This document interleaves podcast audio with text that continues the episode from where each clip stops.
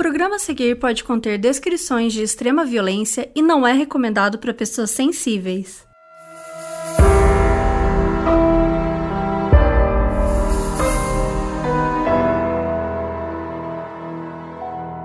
Olá, aqui é a Mabê. E aqui é a Carol Moreira. E no episódio de hoje a gente vai falar de um caso brasileiro muito pedido por vocês e com razão, porque é uma história que chocou o Brasil. Estamos falando do caso Nardoni, que ocorreu em 2008, quando a menina de 5 anos, Isabela Nardoni, foi jogada da janela do sexto andar e faleceu. O pai dela, Alexandre Nardoni, e a madrasta, Ana Carolina Jatobá, foram presos por esse crime. É uma história cheia de ciúmes, mentiras e muita mobilização popular. E a gente vai contar tudo agora. E temos comemoração, né, Carol? Hoje temos comemoração, porque a gente chegou aos 50 mil seguidores no Instagram. Aê! A gente fica empolgada, sério. Se por acaso você não ouviu a gente falando o nome desse Instagram, que a gente já falou 500 milhões de vezes, é Modus Pod. Entra lá no Instagram e no Twitter também, se você for twitteiro, que é o mesmo nome, Modus Pod, que a gente chegou nos 50 mil seguidores. Estamos muito felizes com todos os nossos seguidores, com os operandinhos, ah, com os operandinhos. E assim, a gente tá sempre interagindo com vocês lá. Vocês acham que é sempre eu que tô lá, mas a Carol também usa, viu, gente? Eu a Carol também responde vocês, só que ela usa bem secretamente, bem da falsa. Mas ela usa assim, ela usa o Instagram e usa o Twitter, e a gente tá sempre falando com vocês lá. Às vezes a gente acaba falando muito mais no Twitter as coisas. Então, assim, acho que é importante seguir as duas redes para ficar 100% em dia, 100% né? 100% com... operander. 100% operando. e eu já soltei a agenda de outubro, então vocês já estão sabendo tudo que vai acontecer em outubro. Mas só tá? quem é o seguidor, entendeu? Porque aqui só no é podcast é a gente não revela. A gente não pode contar, mas se você for seguidor, você já tá sabendo, então tá tudo ótimo. E também chegamos, olha só, Mabê, aos 3 milhões e 400 mil plays em gente, todos os episódios. falar esse número. É muito difícil falar esse número. É muito difícil falar esse número. Mais de 3 milhões, quase 3 milhões e meio de plays ao longo de todos os nossos episódios. Como é que é aquela piada, tipo, se cada um me der um real e a gente dividir por todo mundo, a gente vai ficar milionário. Nossa, verdade. Eu nunca tinha pensado nisso. É, é, é surreal. Mas, gente, muito obrigada, de verdade, por vocês estarem ouvindo a gente, estarem aqui acompanhando né, os operandinhos, acompanhando todo esse momento. A gente já tá, sei lá, 10 meses nessa né? Já estamos indo pro 11 primeiro mês de modus operandi. Para quem pergunta, nossa, até quando que essa segunda temporada vai? Gente, a segunda temporada vai até, até, onde, até onde for pra ir, entendeu? Porque a gente não tem vontade nenhuma de parar. É, porque a primeira, a gente queria fazer um teste, né? A gente queria ver se a gente ia dar conta, se era muita coisa, porque cada uma de nós, a Bel também, né? Quando, quando a Bel participava, a gente tinha muitos jobs, muitas coisas para resolver. Então foi muito um teste pra gente ver no que ia dar. E deu certo. Então, agora a segunda temporada. É, spoiler, deu certo.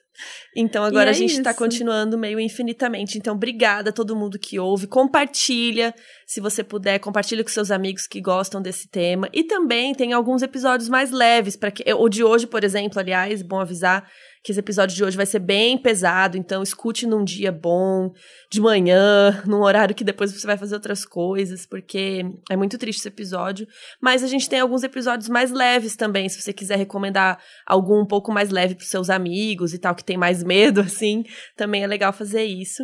E também tem o nosso Catarse, né, Mabi? Isso, é o Catarse, você pode financiar o nosso projeto, ajuda nós, que é o catarse.me barra modus operandi. Tá na descrição do episódio, tá no nosso Twitter também, no Instagram, enfim, tá esse link em tudo quanto é lugar para você poder ajudar a gente continuar existindo, né? Porque, gente, é assim, é um processo, né? Tem edição, tem as artes, tem um monte de coisa que a gente precisa fazer pesquisa, né? Que a gente precisa fazer para garantir que vocês tenham esses episódios que também vocês devem estar percebendo que a gente não tá assim com dois episódios por semana nessas últimas semanas que também é por um bom motivo, né? A gente já falou que tem um vem vem coisa por aí, assim, vem, um vem projeto muita secreto. coisa por aí. Vem um projeto Sim. secreto por aí que a gente vai só contar no mês que vem. Mas, enquanto isso, a gente vai tentando fazendo o nosso possível. Então, ajuda a gente, ajuda a gente a continuar financiando esse projeto e fazer com que ele exista, porque é super importante pra gente.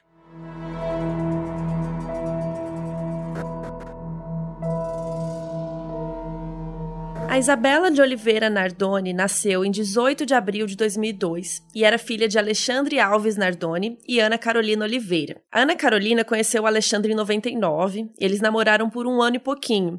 Só que eles terminaram, daí voltaram alguns meses depois e ela ficou grávida.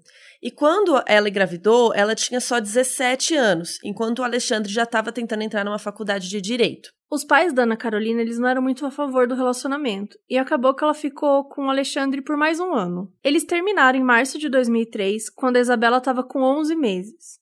O pai do Alexandre, Antônio Nardoni, é advogado, e o Alexandre seguiu os passos dele e começou a trabalhar no escritório do pai. Depois disso, Alexandre casou com aquela que viria a ser a madrasta da Isabela, que é a Ana Carolina Jatobá, que na época era estudante de direito.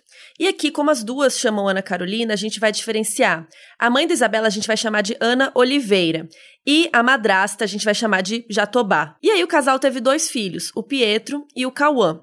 E a Isabela ficava a maior parte do tempo com a mãe dela, Ana Oliveira, mas passava alguns fins de semana com o pai e com a madrasta. Em março de 2008, a Isabela estava com 5 anos, o Alexandre com 29 anos e a Jatobá com 24 anos. No dia 29 de março né, desse mesmo ano, aproximadamente às 23h49 da noite, a Isabela Nardoni caiu da janela do sexto andar. Esse crime aconteceu no edifício London, em São Paulo. Imediatamente, vários vizinhos ligaram para a polícia e foram tantas ligações, gente, que a central da polícia teve que começar a falar: não, gente, a gente já sabe, estamos cientes do caso, fica tranquilo, estamos a caminho e tal, porque todo mundo começou a ligar lá. E o pai da Isabela, o Alexandre, assim que ele chegou lá embaixo para ver a filha, ele começou a gritar que tinha um ladrão no prédio, que alguém tinha jogado a filha dele pela janela. Ele começou a ficar gritando isso. E o socorro chegou, mas infelizmente a Isabela já chegou no hospital sem vida. E entre as pistas que estavam disponíveis ali, já haviam algumas bem claras pingo de sangue espalhado pelo apartamento. A tela de segurança, né, que cobria a janela do, do, do, quarto dos meninos, foi cortada uma fralda em um balde de molho e a casa estava bem bagunçada, mas era uma bagunça que já fazia que parecia já fazer parte da, do ambiente mesmo e não condizia com uma tentativa de roubo. Na manhã seguinte, os legistas do Instituto Médico Legal eles fizeram autópsia né, no corpo da Isabela e eles notaram que tinham sinais de agressão que não tinham nada a ver com a queda. O legista-chefe lá, ele esperava ver um sangramento interno, ele esperava ver um corpo pálido. Só que a Isabela estava roxa e ela estava com a língua para fora, que, de acordo com ele, não é comum nesse tipo de trauma de queda de prédio. Então, provavelmente, ela tinha sido asfixiada, ela foi esganada. Ela tinha um ferimento na testa também que não tinha nada a ver com a queda, além de fraturas que indicavam que ela teve uma queda menor de uma altura mais baixa, que também não era da queda do prédio. E com tudo isso, a polícia declarou oficialmente que não foi um acidente, e sim um homicídio. Entre os responsáveis pelo caso, né, a gente tem o delegado Calixto Calil Filho e a delegada doutora Renata Pontes.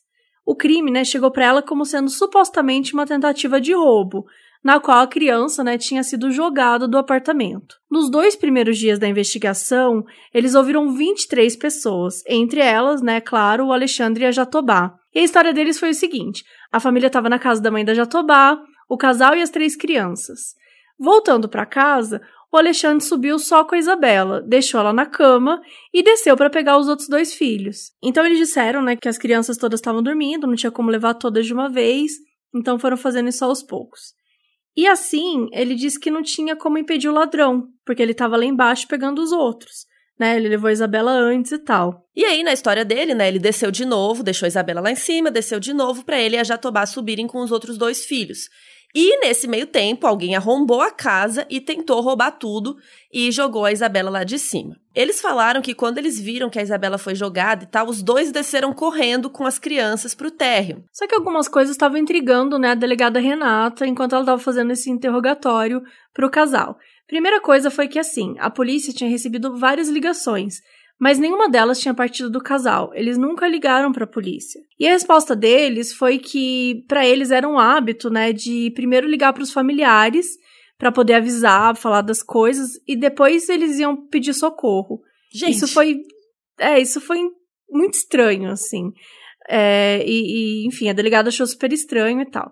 E eles falaram que não, né, não passou pela cabeça deles, que eles não tiveram essa reação instintiva de ligar para a polícia naquele primeiro momento, ou de pedir socorro e tal. E a delegada também notou que eles não estavam questionando, assim, eles não estavam eles não se lamentavam, não, não cobrava por um culpado, não perguntavam os motivos que podiam ter levado a isso, que enfim, que, que, que são as coisas, são as dúvidas, né? São as perguntas comuns quando pais perdem filhos. Eles só ficavam meio que martelando a história do ladrão. Aí a delegada perguntou: então vocês têm algum inimigo, né? Vocês têm alguém que queira se vingar de vocês por algum motivo e tal? Porque não fazia sentido alguém, um ladrão, entrar lá e matar uma criança, sabe? Então por que que o ladrão teria feito isso? Alguma vingança, alguma coisa. Aí o casal disse que poderia ser um dos prestadores de serviço do prédio. E o motivo é que eles falaram que esse cara ficava olhando de maneira estranha para Isabela. Aí esse funcionário foi interrogado e tal, e comentou que já tinha se desentendido com o Alexandre e tal, mas ele negou tudo, que ele não tinha nada a ver com isso, e realmente a polícia não achou nada que conectasse esse cara ao crime. E rapidamente vários furos né, foram detectados na história deles. Primeiro, que eles se vendiam como um casal super unido, amoroso. E aí, quando eles foram conversar com vizinhos, familiares, né, do círculo social deles, falaram que rolava muita briga, assim, entre eles, inclusive agressões verbais e físicas. E a Jatobá era também, né, todo mundo que eles falaram e tal, comentava que a Jatobá era super ciumenta e ela tinha muitos ciúmes da mãe da Isabela, né, a Ana Oliveira. Lembra que eles falaram que viram a Isabela lá embaixo e tal, e aí eles desceram correndo com as crianças? Então, isso logo foi constatado que era mentira. No dia do crime, às 23 horas e 49 minutos, um vizinho viu pela janela a Isabela caída lá no chão e ligou para a polícia. Ele foi uma das várias pessoas que ligaram lá, né? Só que a Isabela não morava naquele prédio, né? Ela estava na casa do pai e normalmente ela passava a semana lá com a mãe. Então muita gente que viu ela lá no chão não sabia falar quem era né? Quando ligava para a polícia, falava: "Ah, uma criança caiu". Não sabia de que andar, não sabia quem era. Mas esse vizinho aí, que ligou nesse horário, viu o Alexandre ali embaixo junto com a Isabela. Então ele pensou: "Bom, esse é o cara do sexto andar, então deve ser a filha dele". E quando ele ligou para a polícia, ele já disse: "A menina caiu do sexto andar". Ou seja, o Alexandre já estava lá embaixo nesse horário. E os registros telefônicos que a polícia encontrou mostraram que nesse horário aí, 23 e 49, a Jatobá ainda estava no apartamento, porque ela estava no telefone numa ligação com o pai do Alexandre. E essa ligação foi praticamente ao mesmo tempo na ligação do vizinho. Então era mentira que eles desceram juntos lá pro térreo. Outro furo na história. Eles falaram que a porta tinha sido arrombada, só que a polícia não detectou nenhum tipo de arrombamento, sabe? A, pe a pessoa que entrou, né, que teria entrado lá, ela teria que ter um acesso normal ao apartamento, porque não tinha nenhum sinal de arrombamento da porta. Tiveram outros depoimentos de vizinhos e de porteiro que também falaram que não viram nenhuma atividade suspeita.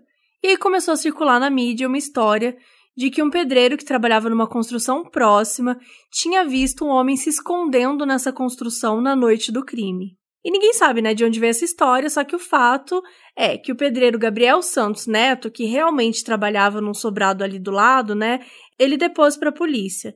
Aí ele falou que ele estava em serviço naquela noite e que não teve nada disso, que ninguém se escondeu na construção, nem roubou nada lá e que não sabia de onde essa história veio. Isso só piorou o caso pro Alexandre e pra Jatobá, né? Porque a história deles cada vez fazia menos sentido, né? E aí eles resolveram mudar o depoimento deles. Eles começaram a falar que então, ao invés de arrombar, a pessoa que entrou no apartamento se fingiu de morador do prédio e usou uma cópia da chave que ficava ali na portaria. Só que aí a polícia foi investigar e a porta do apartamento deles era diferente da original que vinha com o prédio, né? Eles tinham trocado essa porta. Então, a chave da porta deles já não ficava mais na portaria. Então, isso também era mentira. E nessa brincadeira de ficar mudando os depoimentos, com quatro dias de investigação, no dia 2 de abril, a polícia definiu o Alexandre e a Jatobá como os principais suspeitos e pediu a prisão temporária deles. Para vocês terem uma noção, 18 dias depois, a Jatobá ainda lembrou do nada, que perdeu a chave dela de casa na rua. Então, provavelmente alguém encontrou a chave na rua, fez uma cópia ou usou a chave e entrou no apartamento. Tipo assim, gente, quem que acha uma chave na rua e sabe o endereço da chave? E o apartamento, né? E empurra uma criança, né? Por que você vai entrar numa casa e empurrar uma criança? Se você vai roubar, né? Mas beleza, voltando lá no dia 3 de abril, o casal ele fez uma carta pública dizendo que amava Isabela e que eles não foram responsáveis pelo crime. E no mesmo dia eles se apresentaram no fórum e foram levados para delegacias diferentes. Foram feitos exames toxicológicos que comprovaram que nenhum dos dois estava né, sob efeito de álcool ou drogas na noite do crime. O Antônio Nardoni, né, que era o pai do Alexandre, ele começou a aparecer super na mídia, falando sobre como ele acreditava na inocência do filho e da nora, e ele foi uma peça muito importante, assim, de em defesa deles. Inclusive, ele foi no Fantástico advogar a favor deles numa entrevista e deu declarações para os jornais, dizendo que qualquer um poderia ter entrado no prédio e cometido o crime. Em 11 de abril, a justiça concedeu o habeas corpus e o casal foi liberado.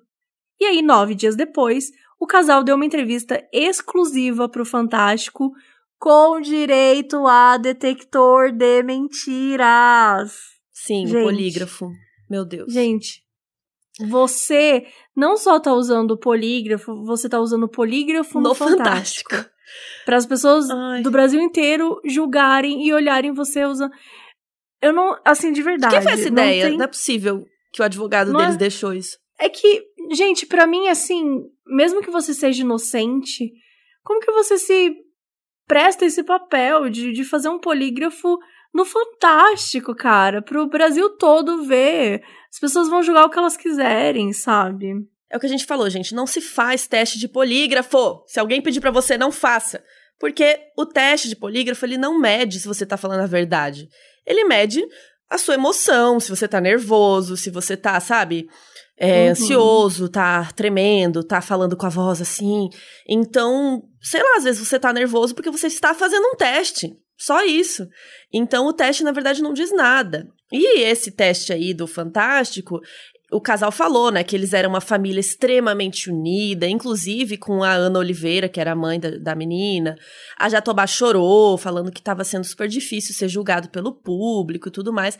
E como era de se esperar, o detector lá ficava aparecendo na tela direto, assim, estresse alto, imprecisão. Tem até uma parte que a Jatobá fala assim: a Isabela adorava que eu ficasse perto dela, que a gente fizesse coisas, né, fizesse as coisas com ela. E aí tava assim, mentira, no visor. Ai, gente. É... Gente, é podre. É, não façam. A gente vai colocar, né, um trechinho aqui para vocês acompanharem mas também vamos ter lá na thread, no arroba modspods, no Twitter, para vocês poderem assistir essa entrevista e ver o visor, que eu acho que é importante isso que a Carol falou. Enquanto eles falam uma coisa, no visor aparecia outra. E essa entrevista, no fim, acabou ocasionando muitos problemas para eles no futuro. Sempre foi feito tudo para as crianças, entendeu? Sempre, tudo, tudo, tudo. Ah, vamos brincar, pai. Vamos. Ah, vamos brincar, tia Carol. Porque a Isabela sempre chamava minha esposa é, de tia pra Carol. isso eu não sou do jeito que as pessoas estão falando. Sempre fui a tia Carol e sempre, pra sempre a tia Carol pra ela. Aquela imagem que a televisão mostra e vocês no supermercado mostram uma família unida, harmoniosa. É, do jeito que a gente sempre foi. Sempre fomos sempre assim. Fomos assim. Muitos unidos. Onde um tá, tá todos. Só a Isa só não estava com a gente nos finais de semana que ela tava com a mãe dela. Quando, tava, quando ela estava em casa, onde um ia, ia todos. A gente sempre foi assim, onde um tá, tá todos. Nunca, nunca separamos um do outro.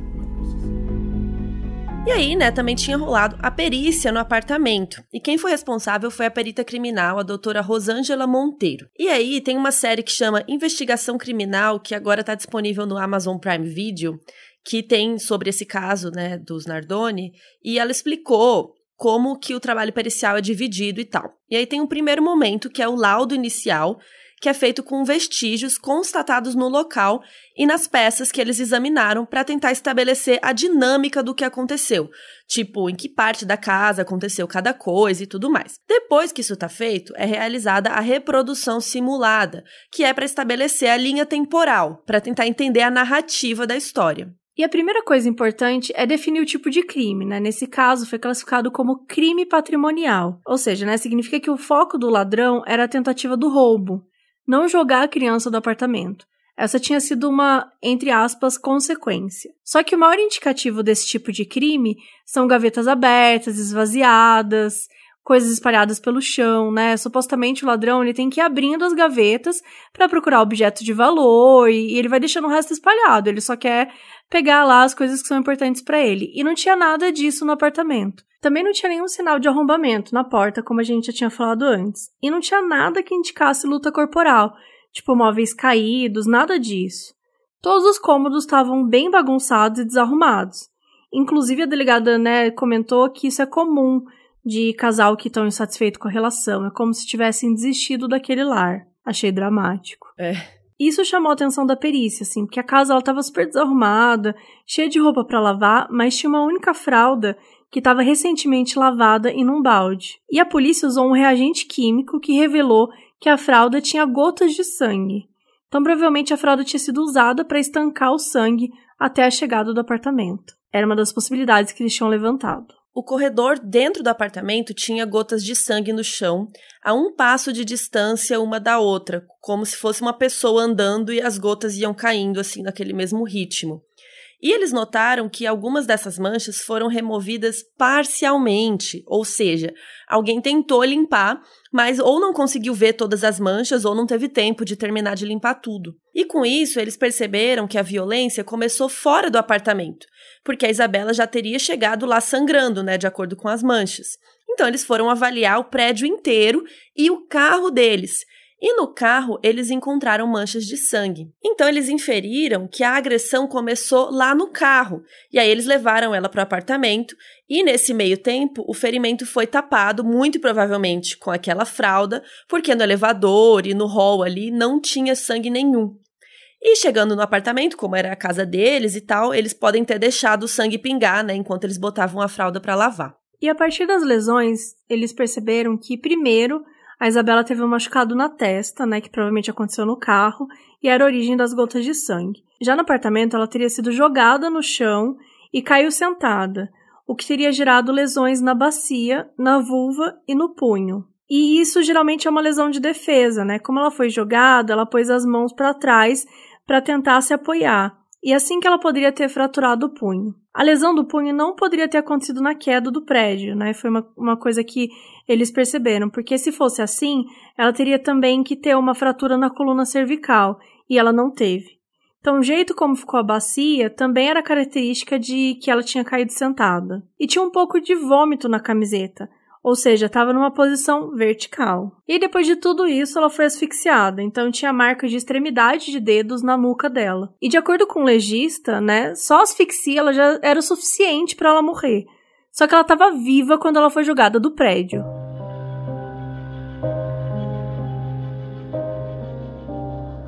O carro do Alexandre tinha um rastreador que, sabe Deus por quê, foi instalado no mesmo dia do crime pela manhã. Esse rastreador vinha com a informação da hora exata que eles chegaram na garagem e desligaram o motor. Como a ligação para a polícia foi segundos depois da Isabela cair, conseguiram ver que desde que eles chegaram de carro até a queda dela se passaram 12 minutos. De acordo com a história do casal, de que eles ficaram um tempo na garagem, daí subiram, daí desceram, não sei o que lá, eles fizeram as contas e a estimativa seria de 19 minutos. Mas a polícia comprovou que foram 12. Então tinha algo ali que não estava batendo.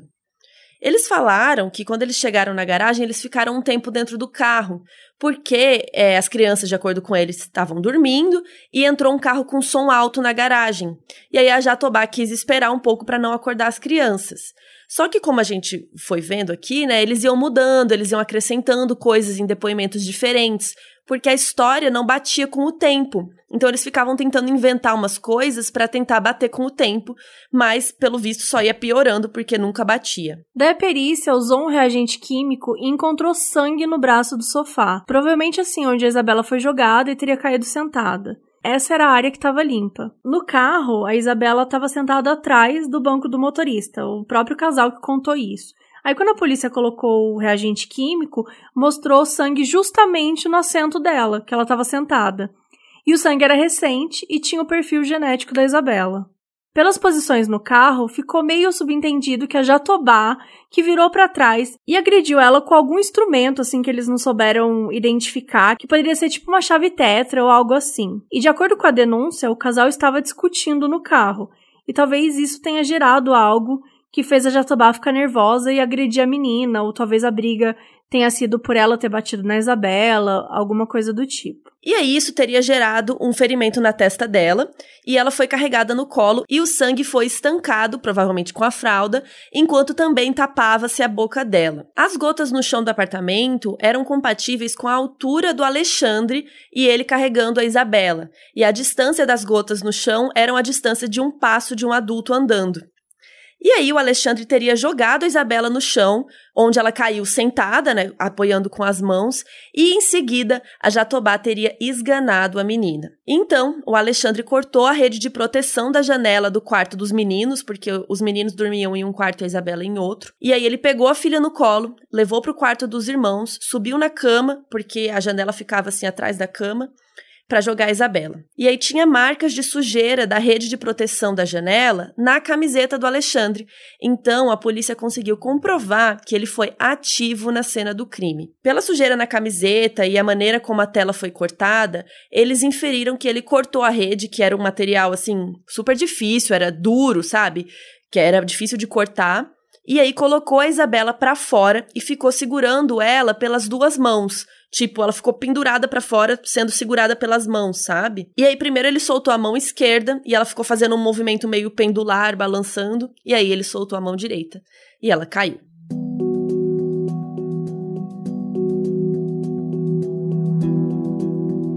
Isabela ainda estava respirando, ela precisava de socorro urgente. Só que ele não, não fazia nada. Ele ficou gritando, falando de ladrão, para os vizinhos focarem nisso, ao invés de tentar ver se a menina estava viva ou não, né? De acudir, de prestar algum tipo de socorro para ela. Enquanto ele desceu, a Jatobá ficou lá no apartamento, limpando as manchas de sangue escondendo as evidências. E lembra da ligação do vizinho que comprovou que era só o Alexandre que estava lá embaixo? Então a polícia averigou tudo que eles falaram e não achou nenhum invasor. E o casal foi chamado para participar da reconstituição do crime, mas eles recusaram. A investigação durou 30 dias e 67 pessoas foram ouvidas. No dia 1 de maio, depois de todo o inquérito ter sido realizado e tal, a delegada Renata assinou um documento de 43 páginas catalogando todo o crime e apontando o Alexandre e a Jatobá como os prováveis culpados.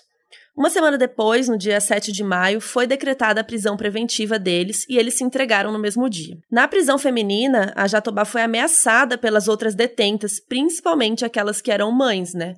Deixaram um recado para ela na quadra dizendo assassina maldita e ela teve que ser transferida para outro presídio por questão de segurança. Já o Alexandre recebeu uma cela especial na prisão de Guarulhos, porque ele tinha ensino superior completo. E aí a defesa entrou com um pedido de habeas corpus, mas foi negado. Na mesma semana que eles foram presos, a Ana Oliveira, que é a mãe da Isabela, foi pro Fantástico. E lá ela falou que ela não confiava no casal e que ela estava pronta para ser testemunha de acusação se preciso fosse. A advogada dela, Cristina Leite, revelou que seria assistente de acusação do caso. E no dia seguinte, o avô, Antônio Nardoni, ele foi para a mídia, né, o pai do Alexandre, foi para a mídia dizendo que entendia o sofrimento da Ana Oliveira, mas que ela estava mentindo e omitindo várias coisas na entrevista. Aí, em 28 de maio, a Jatobá e o Alexandre foram levados ao Fórum de Santana, interrogados pelo juiz Maurício Fossen. Aí os dois falaram que eles foram coagidos pela polícia, que se aproveitou de provas falsas para incriminar os dois. O Alexandre falou que ele foi xingado de psicopata frio e que a delegada Renata chamou ele de assassino.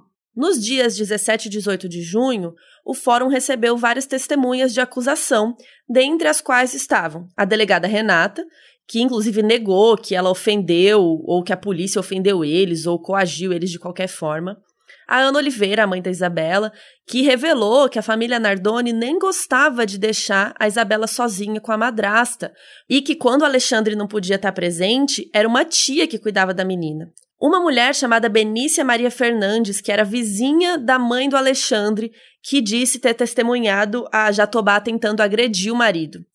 E também o síndico do prédio que disse ter sido procurado por um morador que, na noite do crime, encontrou um dos irmãozinhos da Isabela. E ele disse que o morador perguntou pro menino o que fizeram com a sua irmã. E o menino só ficava chorando e ficou com cara de assustado e tal. E o julgamento durou cinco dias, que foi entre 22 e 27 de março de 2010. Então, assim, um ano depois do crime. Foi um júri popular, com sete membros, quatro mulheres e três homens. A Carol não era uma delas. Não foi. Não foi. Sempre que os réus ou seu advogado, Roberto Podival, chegava no prédio, eram vaiados e xingados assim por uma multidão que estava do lado de fora fazendo pressão, né, para a justiça por Isabela. E tinha muitos jornalistas cobrindo. Esse caso foi tão bizarro e assim teve tanta cobertura da mídia, teve um movimento popular tão grande que começaram a rolar umas situações bem aleatórias. A esposa do promotor disse, lá no primeiro dia do julgamento, que o promotor recebeu uma ligação de um jurado que era daquele tribunal, dizendo saber de outro jurado que já tinha sido comprado pelo pai do Alexandre para absolver os réus. E aí todo mundo ficou, né, aquele climão e tal. E aí a polícia foi averiguar e descobriu que esse jurado que fez a denúncia estava mentindo, que não tinha nada a ver. E quando foram falar com ele, ainda por cima ele estava bêbado. Mas só pra vocês terem uma noção como tava a situação daquele momento, né? O sensacionalismo tava uma coisa bem forte, assim. E aí começou o julgamento depois desse bafafá aí que não deu em nada. E no primeiro dia rolou o depoimento da mãe da Isabela, a Ana Carolina Oliveira. E ela falou muito sobre como a Jatobá era ciumenta, que ela tinha ciúme do Alexandre com a Isabela, que ela disputava a atenção do marido com a própria enteada. Inclusive, ela contou uma história que teve um dia que a Jatobá foi com o Alexandre buscar a Isabela na casa dela, e aí a Jatobá ficou perguntando para ela como tinha sido o relacionamento deles, como se ela estivesse querendo saber como era, sabe? Como que eles agiam na época e tal. E aí a, a Oliveira falou: fica tranquila, não quero nada com ele, não. E aí a Jatobá surtou, começou a gritar e tal.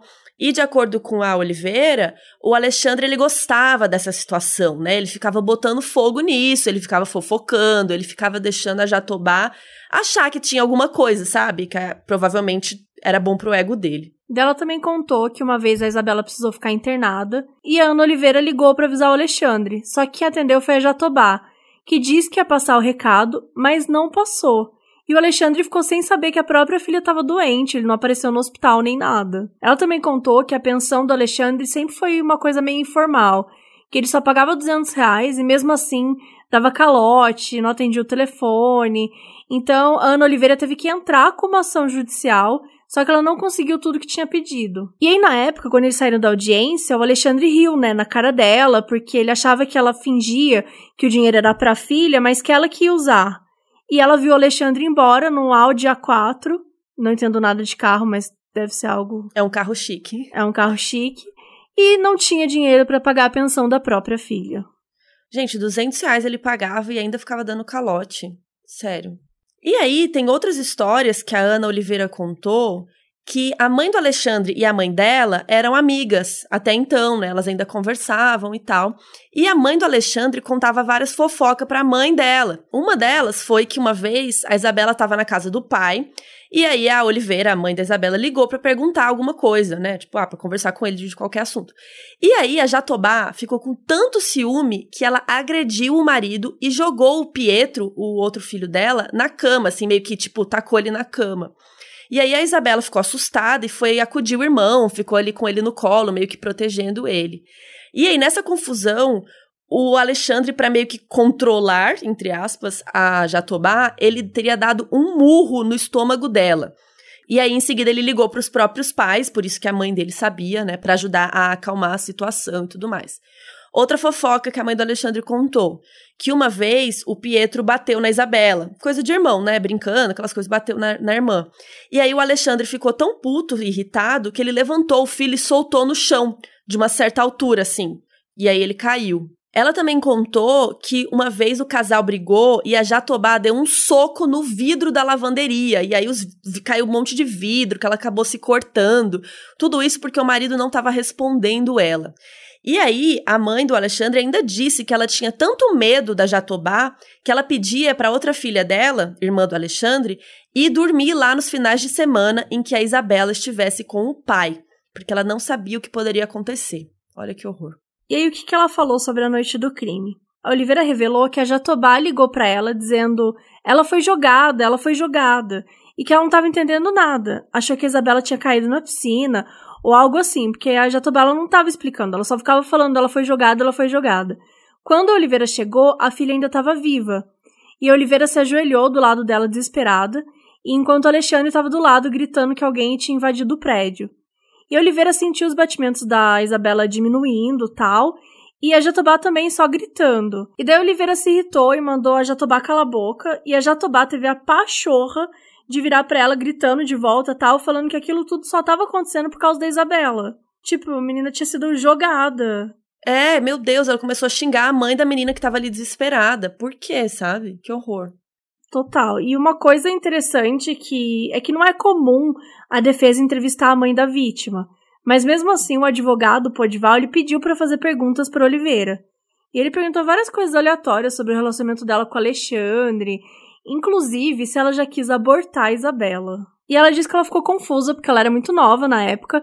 A gente comentou aqui que ela tinha 17 anos e que ela contou para os pais e tal, mas que depois que ela teve Isabela, ela amava a menina, enfim, era uma boa mãe e tudo mais. E o que, que isso tem a ver com a morte da filha dela, se ela quis abortar ou não? Não, assim, isso é tão baixo. Você, tipo, a sua filha foi jogada de uma janela e aí você chega e pergunta se você já quis abortar ela.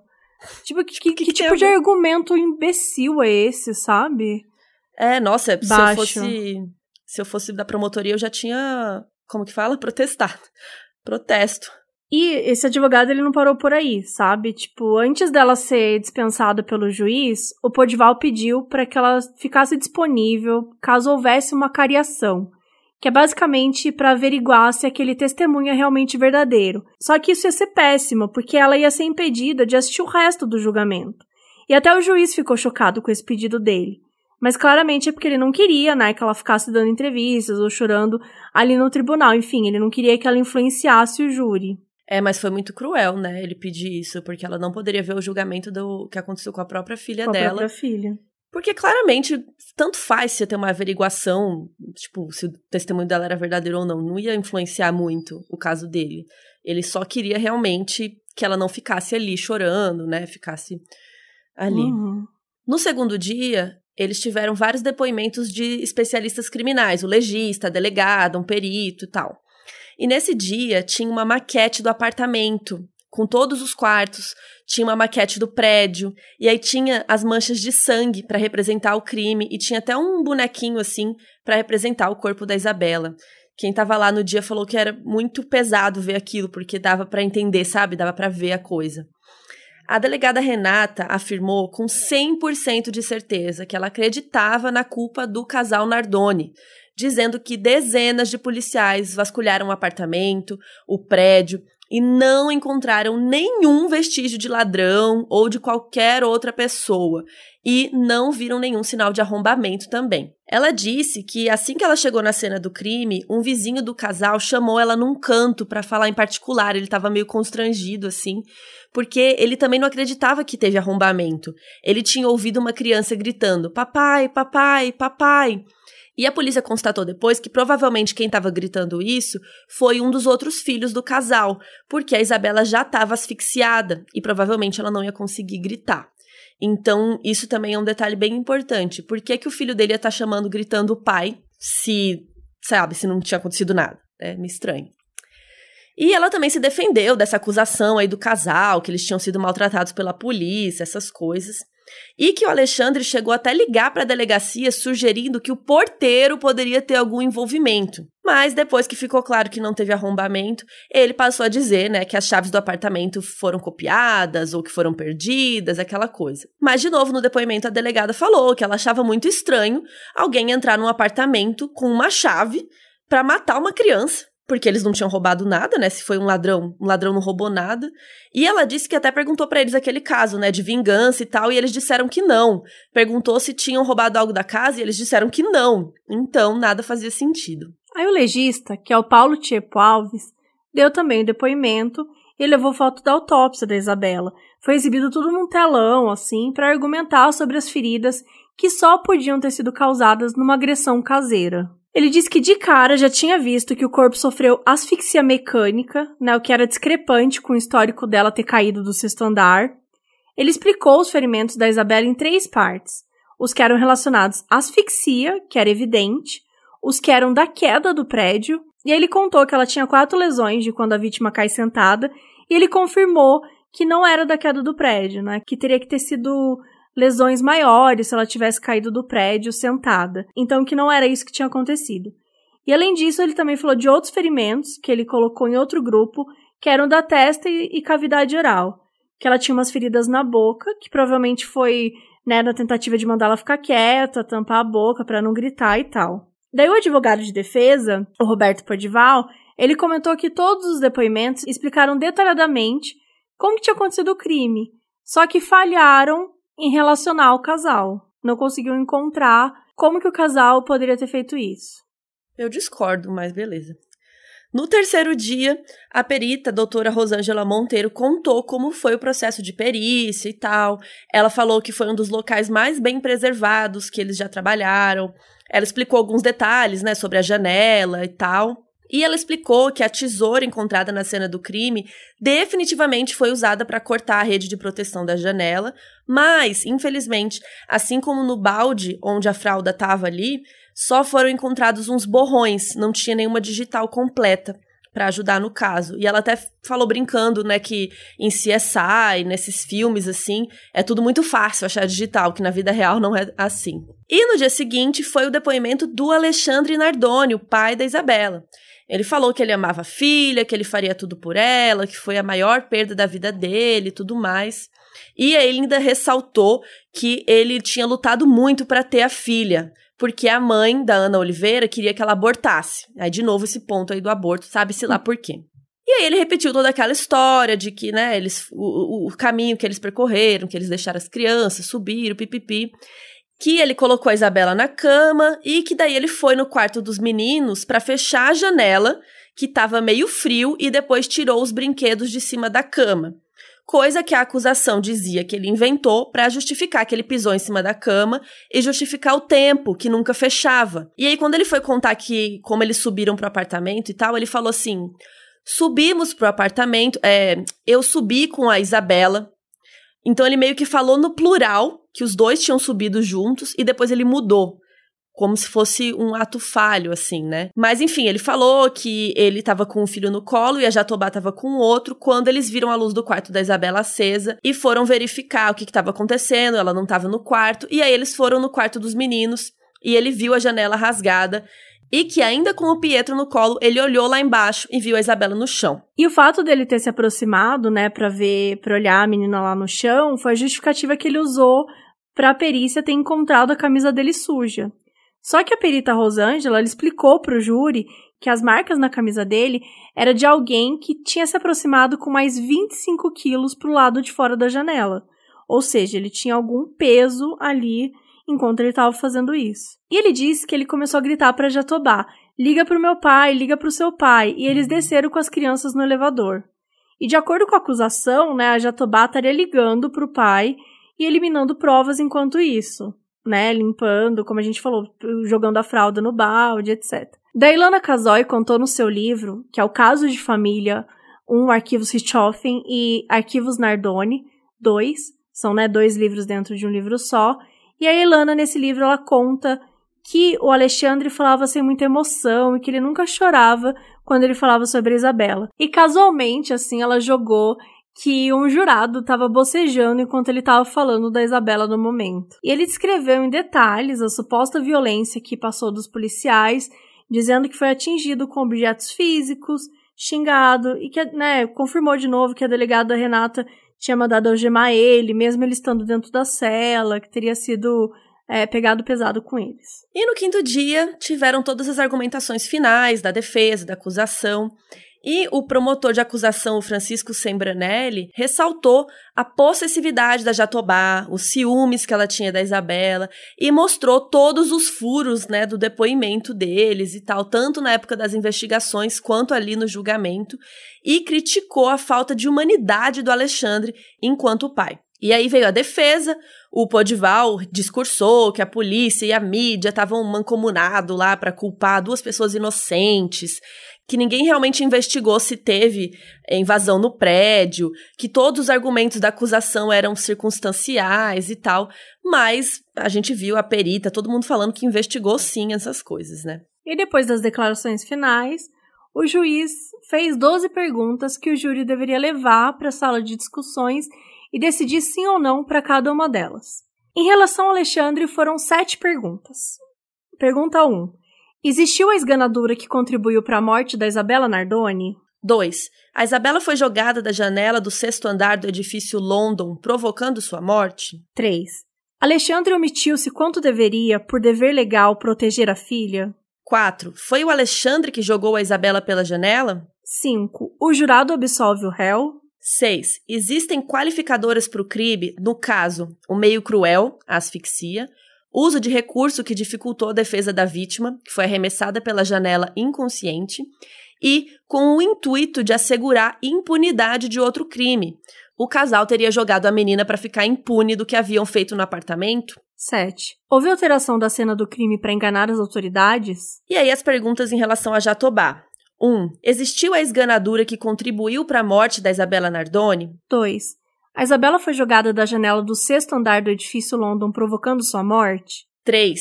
Ana Jatobá colaborou com a morte de Isabela ao aderir a toda a ação? 4. O jurado absolve o réu? E 5. Se existiam as mesmas qualificadoras lá que eu já li do Alexandre. E no fim do mesmo dia, já passando para a madrugada do dia 27, o juiz anuncia a sentença.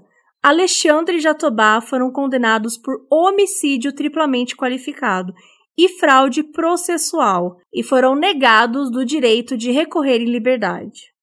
O Alexandre recebeu a pena de 31 anos, 1 mês e 10 dias e a Jatobá 26 anos e 8 meses. O fato da vítima ter sido uma menor de 14 anos deixou a pena maior do que se fosse alguém mais velho, e a pena do Alexandre foi aumentada em um sexto por ele ser pai da vítima, porque isso é classificado crime contra descendente.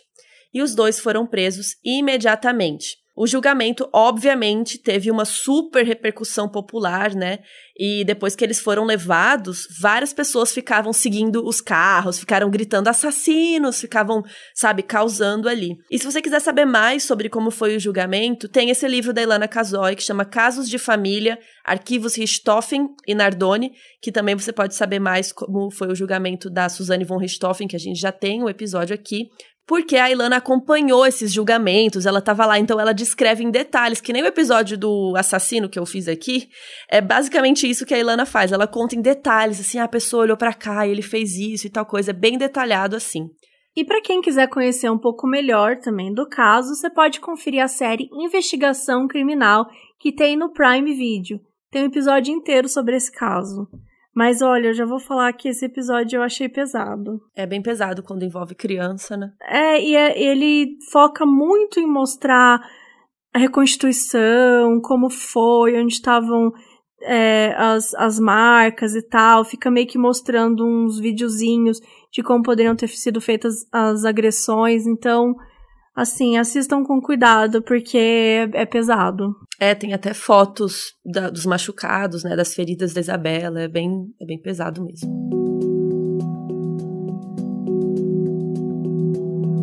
E aí, em 2014, surgiu uma nova possibilidade nessa história.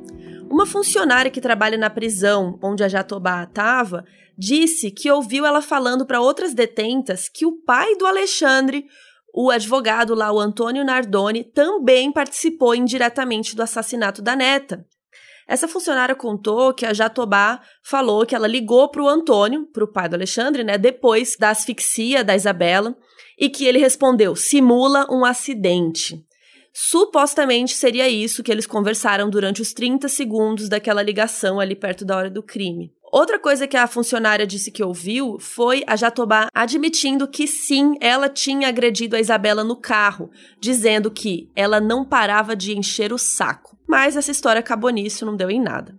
E se aproveitando disso, em 2016, o advogado Podival tentou abrir um inquérito para investigar se o culpado do assassinato não foi o avô da menina. Mas a polícia não achou nada que embasasse essa discussão, sabe? Essa acusação dele. Não, e a gente sempre fala que, né, as fofocas, o Gospel Girl que rola na prisão é forte, né? A gente Sim. já falou do caso Gênio Diabólico, do Manson. Então, assim, óbvio que às vezes pode ser mentira, mas às vezes essas, essas conversas, né, podem ser importantes para encontrar respostas é, no futuro da, das, dos crimes e tudo mais.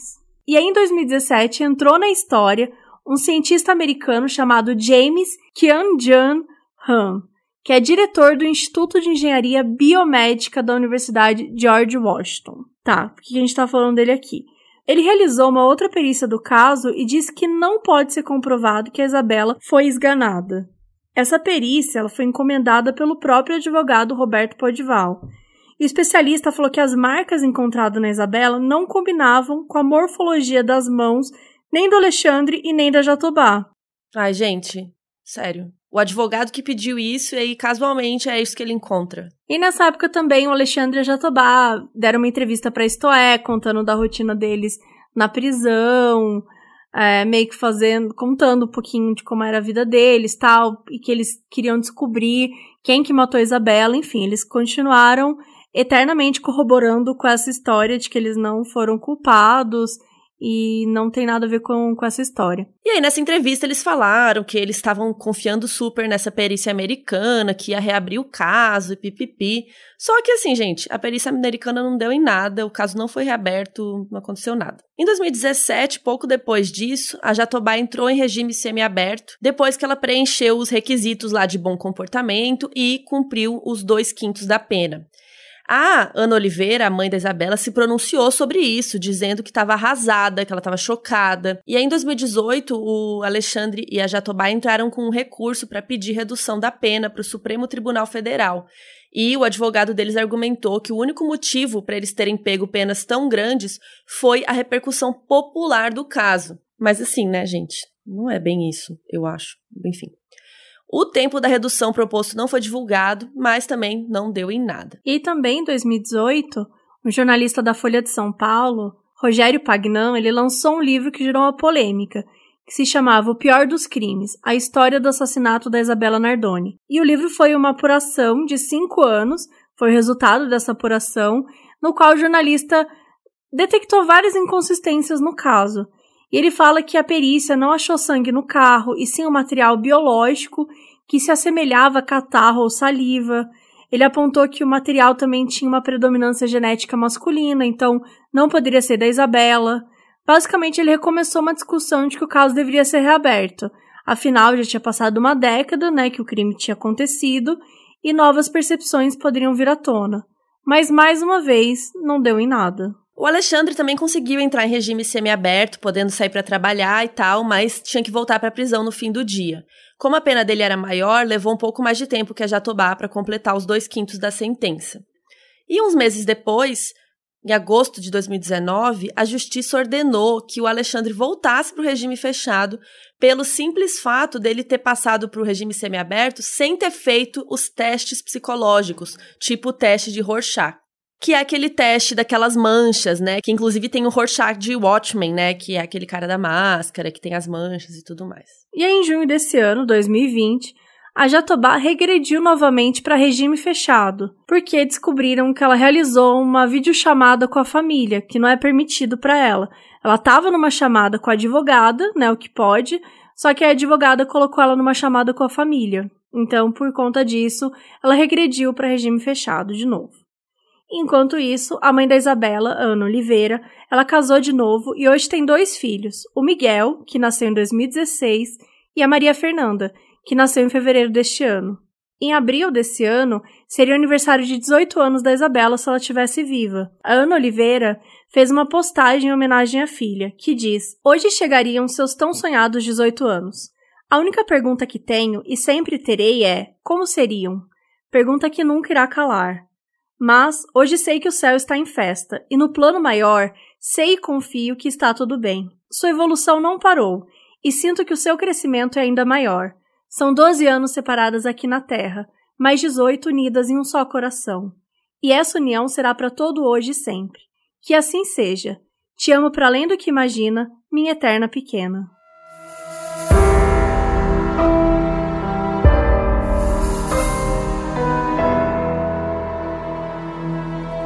Esse episódio foi escrito por Luiz Leite e apresentado por Carol Moreira e Mabê Bonafé.